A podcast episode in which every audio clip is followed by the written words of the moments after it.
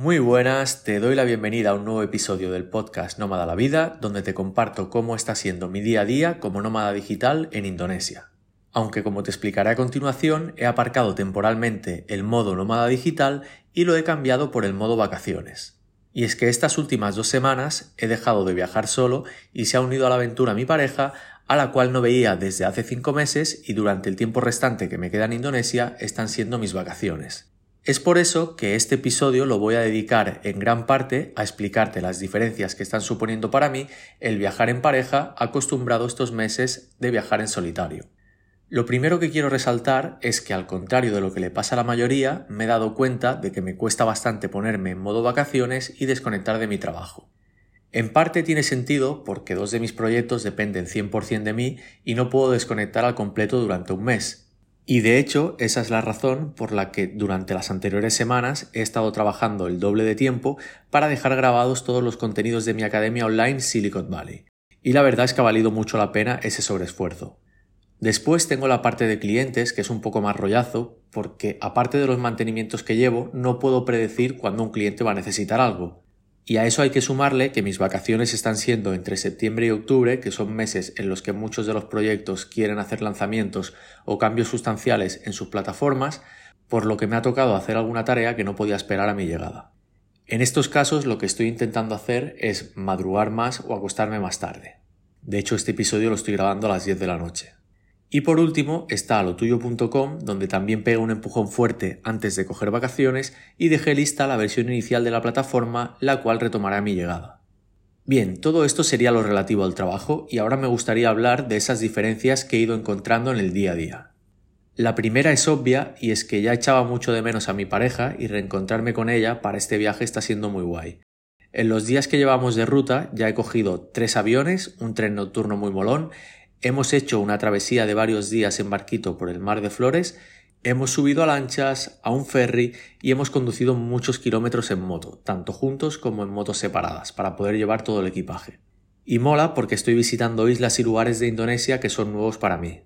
El segundo punto es que viajar en pareja tiene la clara ventaja de que puedes optar a alojamientos mucho mejores por el mismo precio. Hasta ahora mi horquilla solía ser entre los 10 y los 14 euros la noche y ahora por el mismo precio por persona y gracias al buen gusto de mi pareja estamos yendo a alojamientos muy guays que exceptuando a mi querido hotel ruso nada tienen que ver con mis homestays batalleros llenos de humedades y duchas lavabos que no tragan bien el agua.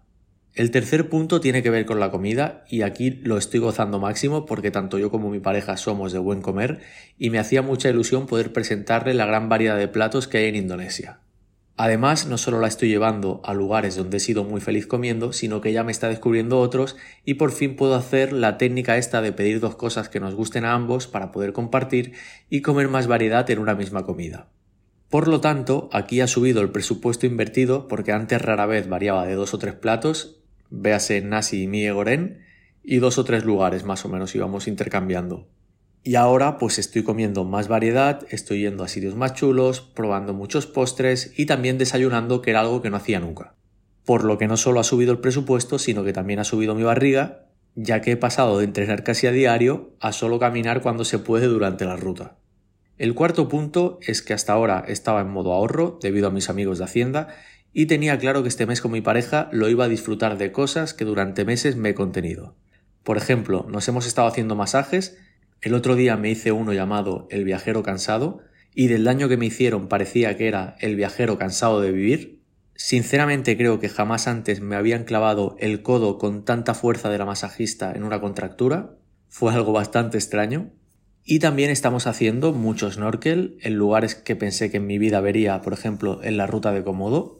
Además, no he vuelto a repetir mi experiencia de volver a alimentar a la fauna marina con vómito y he podido ver toda clase de peces de colores en los corales que también eran súper chulos, súper bonitos, con muchos colores. Hemos visto tortugas, hemos visto mantarrayas, incluso vimos delfines el primer día y lo que creo que me impactó más en mi caso fue ver un pequeño tiburón.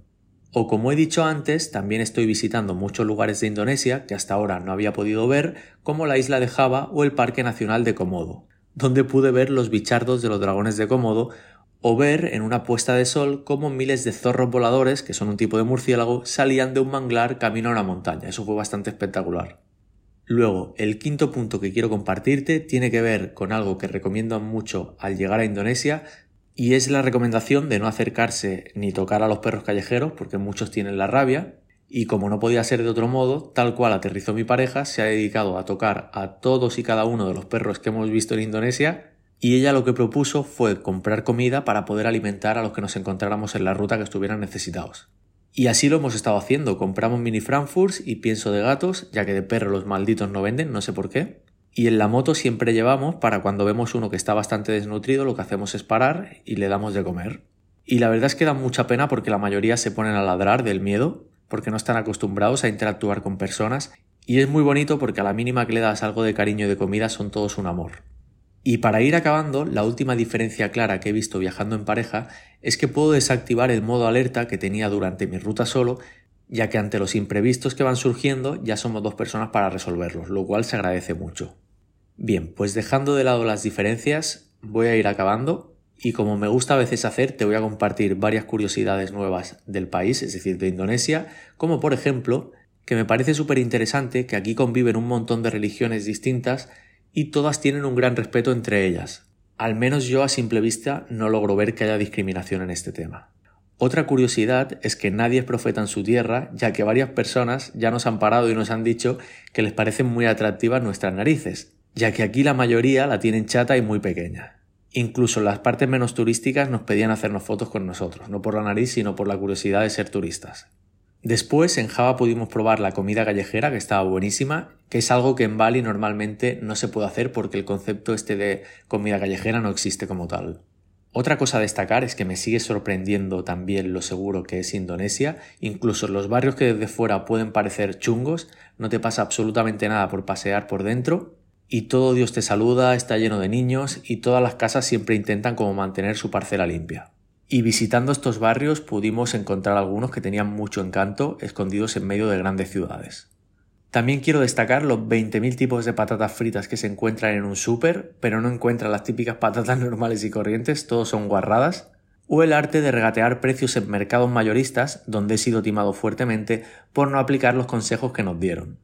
Otra curiosidad es que esta mañana pararon el tráfico porque un hombre estaba subido en una palmera recogiendo cocos y no os podéis imaginar las leches que pegaban contra el suelo, que eso te da en la cabeza y no lo cuentas. Y por último, otra vivencia que hemos tenido estos días es que a veces Google Maps se pone creativo y te mete por una carretera que la misma entrada ya indicaba con un cartel que era muy peligrosa y es lo más parecido a una montaña rusa que hemos visto en carreteras. En fin, hasta aquí la turra de hoy, siento si el audio no es el ideal, pero es que ya van dos episodios donde no tengo el micrófono bueno, y recuerda que si estás pensando en hacer algo parecido a lo que yo he vivido en Bali, sea cual sea el destino que elijas, la mejor forma de conocer a personas afines y obtener información útil relativa a viajar y trabajar al mismo tiempo es uniéndote a la comunidad de alotuyo.com. Y como siempre te digo, muchísimas gracias por escucharme al otro lado y si aún no lo has hecho, suscríbete al podcast que es gratis para no perderte futuros episodios. Un besico, bonicos.